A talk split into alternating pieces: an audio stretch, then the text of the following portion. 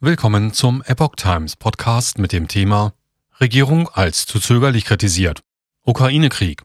Studie bescheinigt deutschen Medien Einseitigkeit und Eskalationsdrang. Ein Artikel von Reinhard Werner vom 21. Dezember 2022. Eine Studie der Otto Brenner Stiftung bescheinigt deutschen Medien Einseitigkeit im Ukraine-Krieg. Waffen werden befürwortet, Diplomatie nicht.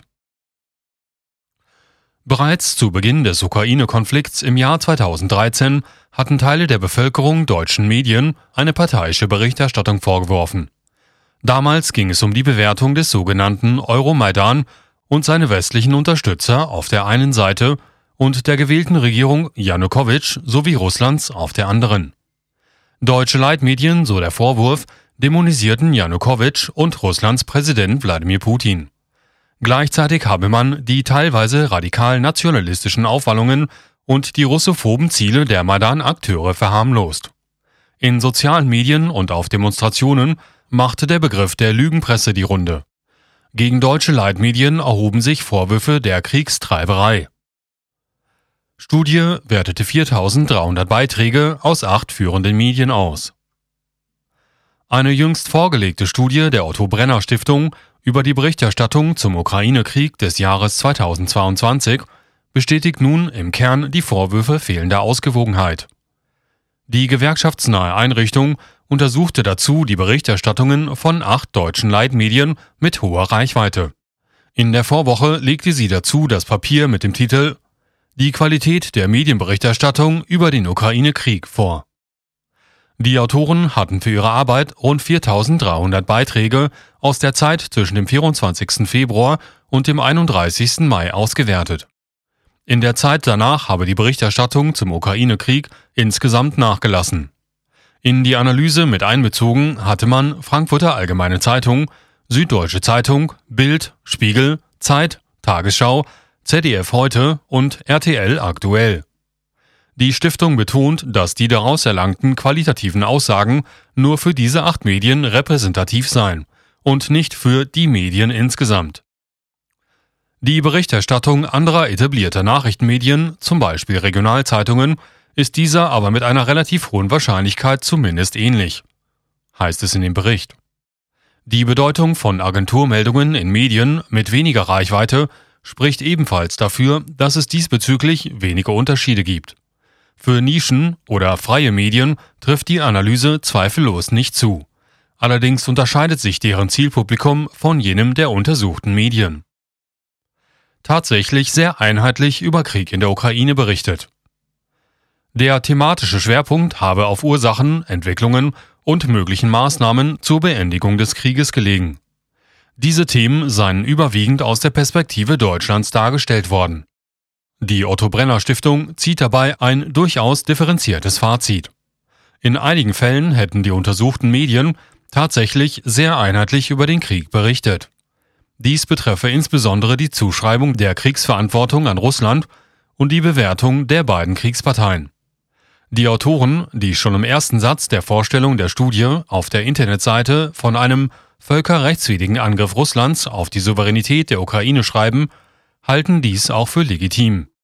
Zitat Dieses Berichterstattungsmuster ist aber weit weniger verwunderlich, weil Russland bei allem möglichen Verständnis für eine dort vielleicht als bedrohlich wahrgenommene Osterweiterung der NATO einen völkerrechtswidrigen Angriffskrieg gegen die Ukraine führt, der wenig Spielraum für andere Bewertungen lässt. Zitat Ende. Es ist ungewiss, ob sich die Autoren dabei des Umstandes bewusst sind, dass sie sich eines klassischen Zirkelschlusses bedienen.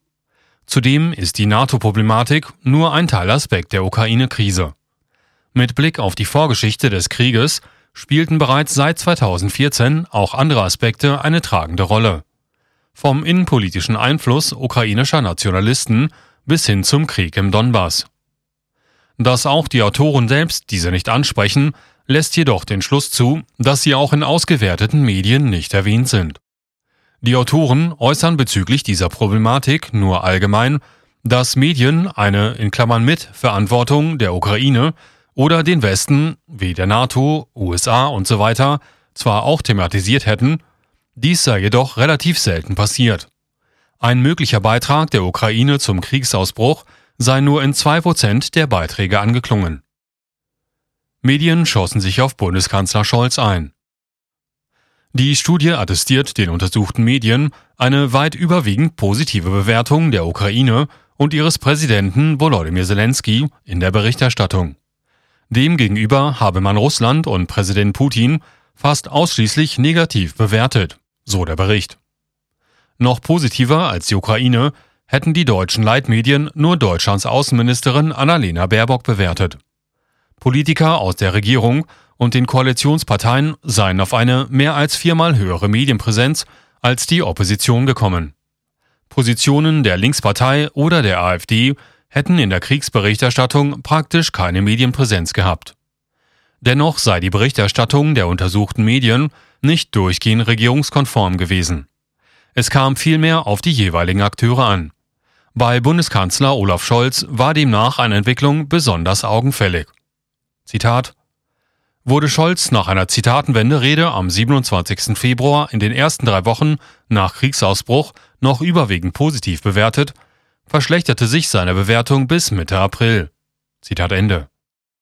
Diese Verschlechterung stand im Kontext mit den anhaltenden Debatten um Waffenlieferungen und einen möglichen Besuch in der Ukraine. Unionschef Friedrich Merz erfuhr demgegenüber eine positivere Bewertung als Scholz und die Bundesregierung insgesamt. Grüne Minister von der Kritik an der Bundesregierung ausgenommen. Im Zusammenhang mit der Frage einer einheitlichen Berichterstattung fiel den Autoren der Studie noch etwas auf. Weit überwiegend hätten deutsche Leitmedien einen Siegfrieden für die Ukraine als erstrebenswerten Ausweg aus dem Krieg dargestellt. Dementsprechend befürworteten diese fast einhellig Waffenlieferungen inklusive schwerer Waffen an die Ukraine. Wenig Unterstützung erhielten demgegenüber Ansätze, die eine diplomatische Lösung befürworteten. In diesem Zusammenhang bewerteten die untersuchten Medien Bundeskanzler Scholz durch die Bank als zu zögerlich.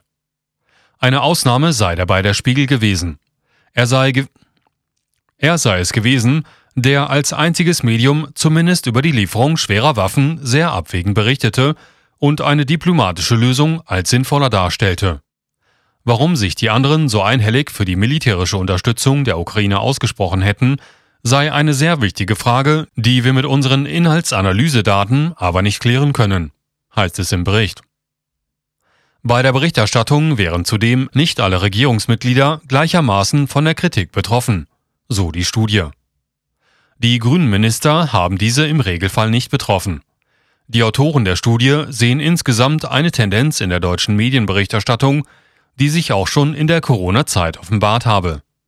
Vieles deutet darauf hin, dass diese nicht regierungsnah war, sondern die Regierung eher für ihre zögerliche Haltung kritisierte. Anders ausgedrückt, die deutschen Medien gefielen sich einmal mehr in der Rolle von Scharfmachern, die sich von der Regierung Eskalation statt Ausgleich wünschten. Zelensky besucht am Mittwoch Washington.